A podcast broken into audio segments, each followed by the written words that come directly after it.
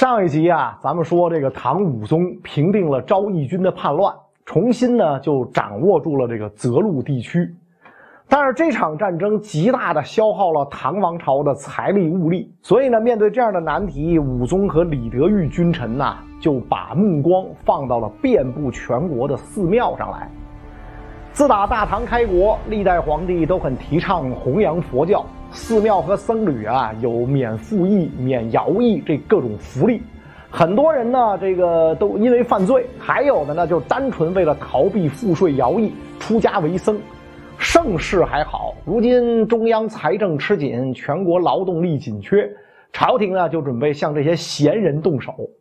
其实呢，这个早在会昌二年和四年，武宗呢就先后两次针对和尚尼姑当中。犯罪的还有破戒的、招摇撞骗的啊，走到走到马路上，阿弥陀佛，什么拿个化缘证，就这些个啊，一概强迫他们还俗，拆除了好多规模不大的寺庙。这一回呢，武宗决定来一波大的，在会昌五年，武宗下敕书，规定长安、洛阳各留两寺，每寺留僧三十人，节度使、观察使、治所和另外四个经济比较发达的州各留一寺。这些寺呢，分为三等，各自限制人数，最多二十个人，最少的只能有五个人。其余的僧人全部勒令还俗，财物田产全部充公，寺庙的建筑材料拆了修宗庙驿站，铜像大钟熔了铸铜钱儿。这一次灭佛，在这个佛教历史上被称为这个会昌法难啊。这个佛教历史有所谓的三武一宗之祸嘛。三武到此咱们都说完了啊，这个北魏太武帝、北周武帝和唐武宗啊，特别是唐武宗这次这个灭佛呀，捎带手把西域传来的一些个什么显教啊，就是就是这个索罗亚斯德教啊、牟尼教啊，就是明教啊，张无忌信的那个啊，全都给收拾了啊，包括景教，就是这个基督教的聂斯托里派都收拾了，勒令这些这个教徒还俗啊。佛教到后来。又复兴了，这些宗教在这个中原内地就失传了。那武宗这次灭佛，对于减轻政府和人民的负担起了非常重要的作用啊。但是呢，在这个文化方面，那佛教遭到了灭顶之灾，尤其是大量的唐朝佛寺被毁，导致留存至今的唐代建筑极少。那今天只有三处嘛，那都在这个这个。山西啊，五台山有两处，是吧？这个都在山西，是吧？不得不说呢，这是中国文化，特别是这个古建筑文化的这个一大损失啊。通过灭佛，武宗皇帝缓解了财政危机。可是呢，正当他准备大展宏图之时，却在这个公元八百四十六年，也就是会昌六年三月，因为服用道士们给他炼的长生不老丹药中毒而死，年仅三十一岁。临死前十二天改名李炎啊，武宗在生前没有立太子，所以呢，光王李仪被宦官们拥立为帝，改名叫李忱啊，这个这就是唐宣宗。次年改元大中，宣宗是穆宗的弟弟啊，敬宗、文宗、武宗的叔叔啊。不过呢，他只比武宗大五岁，继位的时候呢，也才三十六。本来太监们拥立宣宗啊，是觉得他脑子笨，好控制。没成想，宣宗登基之后，立刻展现出精明才干。原来他之前呢一直在装笨啊，为的呢是避免陷入宫廷斗争当中。宣宗信佛啊，所以继位之后首先干的一件事就是终止灭佛运动。另一件大事呢是罢免李德裕的宰相职务啊，主要是因为俩原因。第一呢。宣宗不喜欢权臣，看不惯武宗对李德裕言听计从的样子，是吧？你看李德裕，咱咱们上一集讲嘛，李德裕出什么主意，武宗都是依亲所奏，啊，就照你的说，照你的办，照你的办，是吧？这谁是皇上啊？这个是吧？这太阿道持了成了。第二一个呢，宣宗非常厌恶牛李党争，而李德裕是李党核心人物，最终呢被贬为崖州司户，就是海南岛，在当时啊就是蛮荒的不能再蛮荒的地方，啊。但是李德裕即便是流落到了这步田地，也依旧济世为民，在海南岛讲授儒学，深受群众喜爱。大中三年冬天，李德裕在海南岛去世，享年只有六十三岁。在他死后十年，朝廷给他恢复了官爵，太子少保、魏国公，加封尚书左仆射。这位中晚唐最重要的贤相，泉下有知，想必也会有所宽慰。李德裕被贬，标志着延续数十年的牛李党争落下帷幕，唐朝政坛呢也清明了许多。宣宗励精图治，使得唐朝国力有所恢复。再加上他呢，注意体恤百姓，减少赋税，是吧？缓和社会矛盾，使大中年间的李唐王朝呈现中兴之象，啊，史称叫大中之治。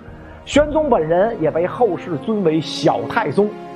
更可贵的是啊，宣宗在位期间，唐朝收复了被这个吐蕃占据多年的河西陇右地区，重振了大唐国威。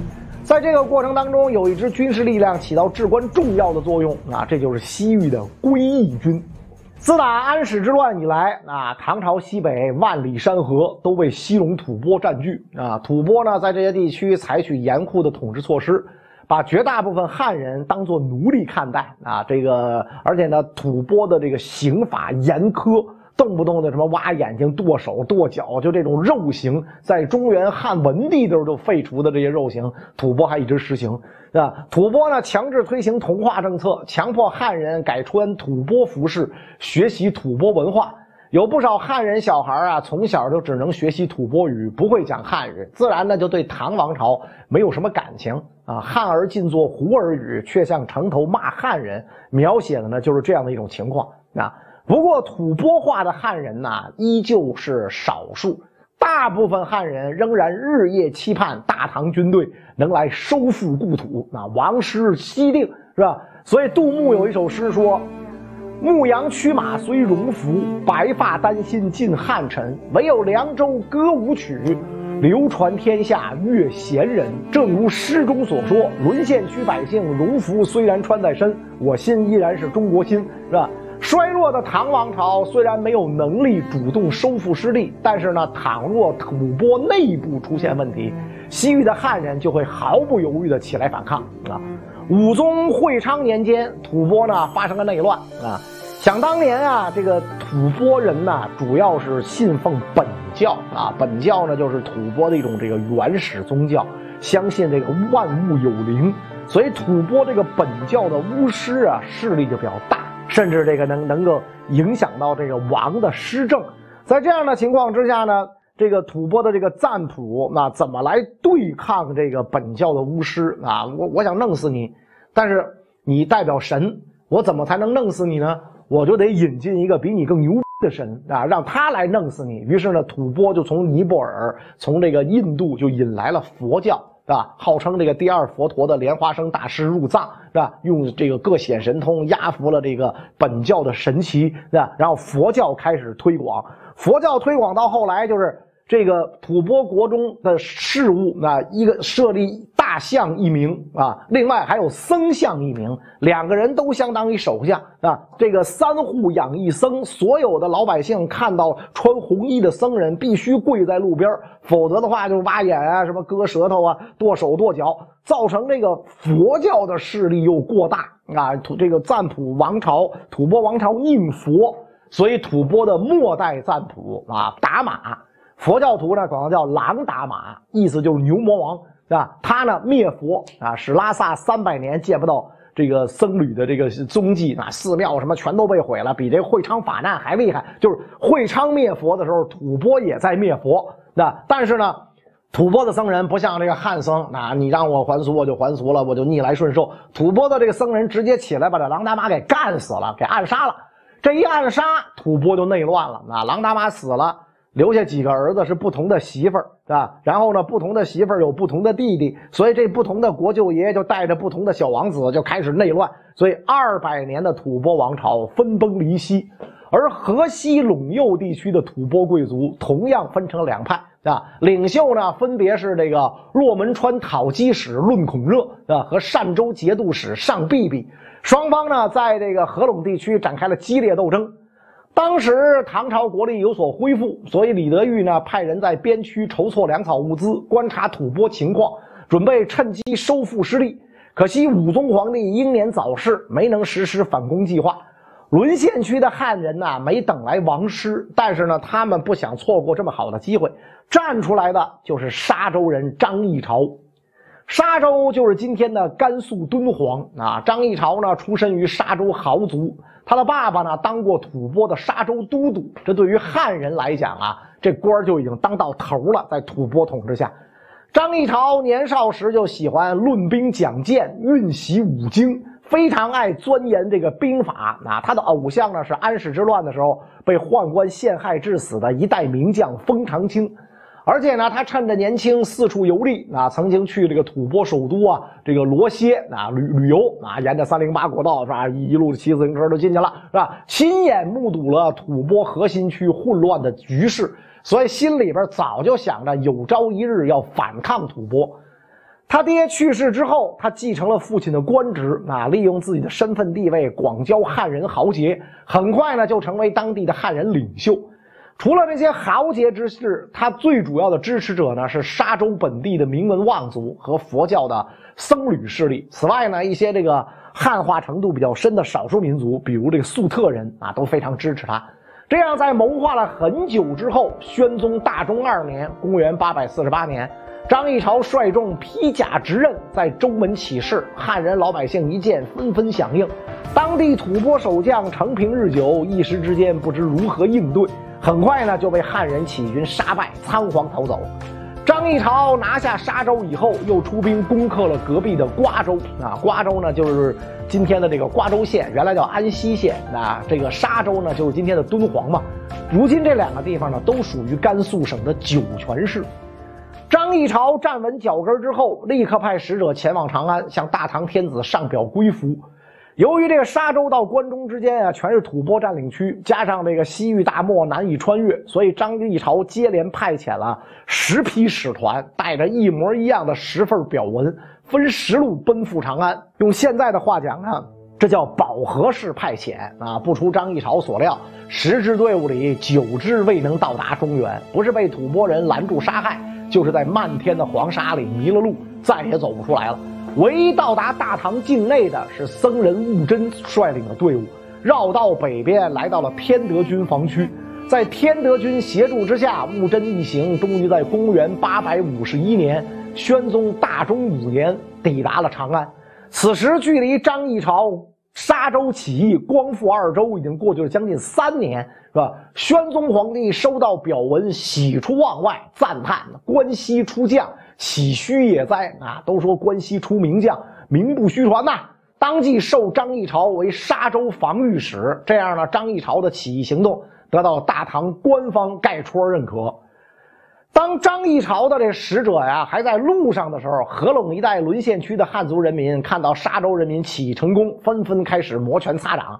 于是呢，就在张议潮起义的第二年，也就是公元八百四十九年大中三年二月。吐蕃占领区的秦、元、安乐三个州，连同唐波边境的七个关卡的汉人军民就地起义，向长安派出使者，请求回归大唐。宣宗立刻派遣西北四镇节度使出兵接应三州七关军民。到了七月，唐军已经全面收复了这些失地，在整个过程当中呢，几乎没有遇到吐蕃人的抵抗。这一年的八月，合拢地区一千多男女老少来到长安，宣宗登上城楼接见百姓们，看到皇上出来，欢呼五月，解胡服，袭冠带，官者皆呼万岁。啊！随后，宣宗颁布一系列法令，加强对三州七关的统治和开发。有了合拢地区的先进经验，那四川的山南、剑南两镇节度使也从这个吐蕃人的手里啊。收复了沦陷已久的三个州，那你说这吐蕃人就这么干看着张议潮起义，看着唐朝一点一点收复领土，没什么动作吗？还真没有啊！这个他们想动作，但是呢，因为他们内斗欢着呢啊。大中四年九月，占据上风的吐蕃善州节度使尚必必因为轻敌被论孔热击败，加上呢粮草用尽，只得留下大将拓跋怀光守善州。自己带领主力三千多人战略转移，救水草于甘州西。甘州呢，就是今天的甘肃张掖。那在这个沙瓜两州的东南。对于上必必之后的动作，史书上呢没有交代啊，只是说后来论孔热率领五千轻骑，一直追到了瓜州，发现张议潮早已严阵以待，只得撤军。估计呢，多半上必必跟张议潮结成了同盟，所以论孔热不敢轻举妄动。论孔热撤退之后啊，这个直接扑向了上必必的老窝单州。单州呢，就是今天青海省海东市乐都区一带。那东边呢，就紧挨着甘肃。论孔热把这一带单州、阔州八个被上必必控制的州看作敌占区，展开大屠杀，精壮男子一概杀死，老弱妇女挖鼻断脚，士兵们把婴儿扔起来拿槊捅着玩。河西之地五千里间，赤地殆尽。论孔热的暴行不但引起河西汉人的愤怒和反抗，就连他的部下都看不下去了。那所以单州守将拓跋怀光趁机派人使离间计，论孔热的部队各奔东西，军队瞬间是土崩瓦解。这么一来，河西地区就再也没有什么强大的吐蕃政权了。张议潮趁机发展壮大，不断扩张势力。大中五年十月。派他哥哥带着合拢十一州的图籍来到长安觐见皇上。这十一个州呢，东南到今天的甘肃青海，西北呢到今天新疆吐鲁番哈密，恢复了唐朝在西北边疆的大片领土。尤其是这个青海东部河湟谷地，丢失了一百多年之后，重新回到大唐治下。其实呢，这十一州里有五个州是上必必的地盘。所以呢，这个虽然史书上没有交代，但是呢，估计上必必借着跟张议潮同盟的机会，投靠了唐朝。十一月，宣宗设立归义军，治所在沙州。张议潮呢，担任归义军节度使，兼领十一州观察使，加金子光禄大夫、检校吏部尚书、金武大将军等等官职。归义军呐。名义上是大唐藩镇，实际上唐朝根本没有能力管理合拢十一州，也无法呢给张议潮提供什么有效的支持，所以归义军呢更像是一个效忠于唐朝的独立政权。张议潮废除了吐蕃人的制度，在合拢地区呢仿照唐朝藩镇的军政体制建立新秩序，但是归义军面临的周边环境啊仍然非常严峻啊，吐蕃势力强大。南边的吐谷浑部落和西迁的回鹘残部也是不小的威胁，因此呢，归义军朝朝秣马，日日练兵，以备凶顽，不曾暂暇。在张议潮指挥之下，屡次击败入侵的外敌。其中呢，最精彩的一次发生在大中十年，就是公元八百五十六年。这年年初，吐谷浑部杀入归义军领地，目标呢是归义军的大本营沙州城。归义军斥候探知此事，连夜赶回来报告。张议潮当机立断，决定主动出击。归义军向吐谷浑军的方向昼夜急行军，双方遭遇的时候啊，吐谷浑军队是完全没有准备，是吧？有诗赞道说：“星夜排兵奔急道，此时用命总须勤。熊熊上将谋如雨，蠢于波龙计起身。”吐谷浑的这个首领一看这个归义军突然出现，大惊失色，连忙率军撤退。张议潮大手一挥，三军齐进，最终呢赶上了吐谷浑军，双方展开决战。张议潮把部队一分为二，左右夹攻。归义军将士纵八阵逞英雄，人持白刃突骑争先。正所谓汉家持刃如霜雪，鲁骑天宽无处逃。吐谷浑大败。最后呢，归义军押着三百名俘虏、两千头驼马牛羊，唱着军歌，大阵乐，得胜而还。类似这样的战例啊，还有不少。归义军屡次击败吐蕃、吐谷浑和回鹘残部的进攻，但是河西地区的咽喉凉州一直呢被吐蕃人掐在手里啊。凉州呢就是今天的甘肃武威，自古以来就是军事重镇啊。它的这个位置呢处于归义军和唐朝本土之间。这使得这个吐蕃人呢，能够在此干扰归义军和中原的联系。凉州守军呢，实力强大。张议潮在经过充分准备之后，终于在大中十二年八月，也就是公元八百五十八年，亲率番汉部骑七千人东征这个凉州。这仗啊，打了三年，一直打到唐懿宗咸通二年，也就是公元八百六十一年，归义军拿下了凉州，打通了整个河西走廊。张议潮在稳固凉州之余，还派兵追击吐蕃残兵，一直深入到青海草原，把吐蕃的势力呢赶到青海湖以南。此时，归义军西进伊吾，东接灵武，得地四千余里，户口百万之家，六郡山河宛然而归。无论是实力还是声望，都可以说呢达到了顶峰。当时人写诗说呀：“河西沦落百余年，路祖萧关雁信息，赖得将军开旧路，一阵雄名天下知。”但是呢，在这个河陇边缘的阔州一带，曾经的这个枭雄论孔热仍然在活动啊，还想动员这一带的少数民族部落再搞点大动作。不过他当年在河陇一带搞的大屠杀，可以说呢早把人都得罪光了，所以当地部落呢就联络了这个阔州的守将拓跋怀光，把论孔热的计划就告诉他。拓跋怀光果断出击，率领五百骑兵直扑论孔热老巢，生擒活拿。然后呢，派人砍下他的这个双脚，再把他斩首，首级送往长安。论孔热的这个势力彻底被消灭。论孔热的衰亡，其实就是吐蕃王朝衰亡的缩影啊！在大中咸通年间。吐蕃统治阶级内部分崩离析，底层民众掀起奴隶大起义，四方骚然，天下大乱，连历代吐蕃赞普的陵墓都被起义军给刨了。最终，建国两百年的吐蕃王朝彻底崩溃。《资治通鉴》对于吐蕃的大结局给了这样的一句描述：吐蕃由是衰绝，君臣不知所终。啊，其实呢，就是吐蕃王朝的直系后裔逃到今天这个。阿里地区建立了古格王朝，一直存在到明末。但是呢，从此青藏高原进入群雄割据时代，直到四百年后被蒙元帝国吞并，都没能出现一个统一的强权。而归义军政权在强敌环伺的河西一直顽强地生存了下去。唐朝灭亡之后呢，彻底成了一个独立政权。经过了五代的混乱，宋朝的统一，直到公元一零三零年被西夏攻灭。归义军灭亡前夕，沙州僧侣把大量的佛教、儒家典籍、史书等等大约五万卷书籍藏入莫高窟中封存，直到清朝光绪年间被道士王元禄意外发现，这就是敦煌遗书，也叫敦煌文书。由于当时这个国政衰微，无力保护，遗留下来的敦煌遗书三分之二到了海外，只有三分之一呢。保存在北京国家图书馆啊。咱们这一集里啊讲到的这个归义军的历史，绝大部分呢来自敦煌遗书的记载。中国正史里关于归义军呢，其实只有寥寥几笔。话说回来，虽然吐蕃这个西方大敌衰败、土崩瓦解，但是呢，唐朝没能恢复过去的荣光，反而是越来越向深渊滑落。其中一个重要原因呢，就在于宣宗的接班人太不争气啊。大中十三年。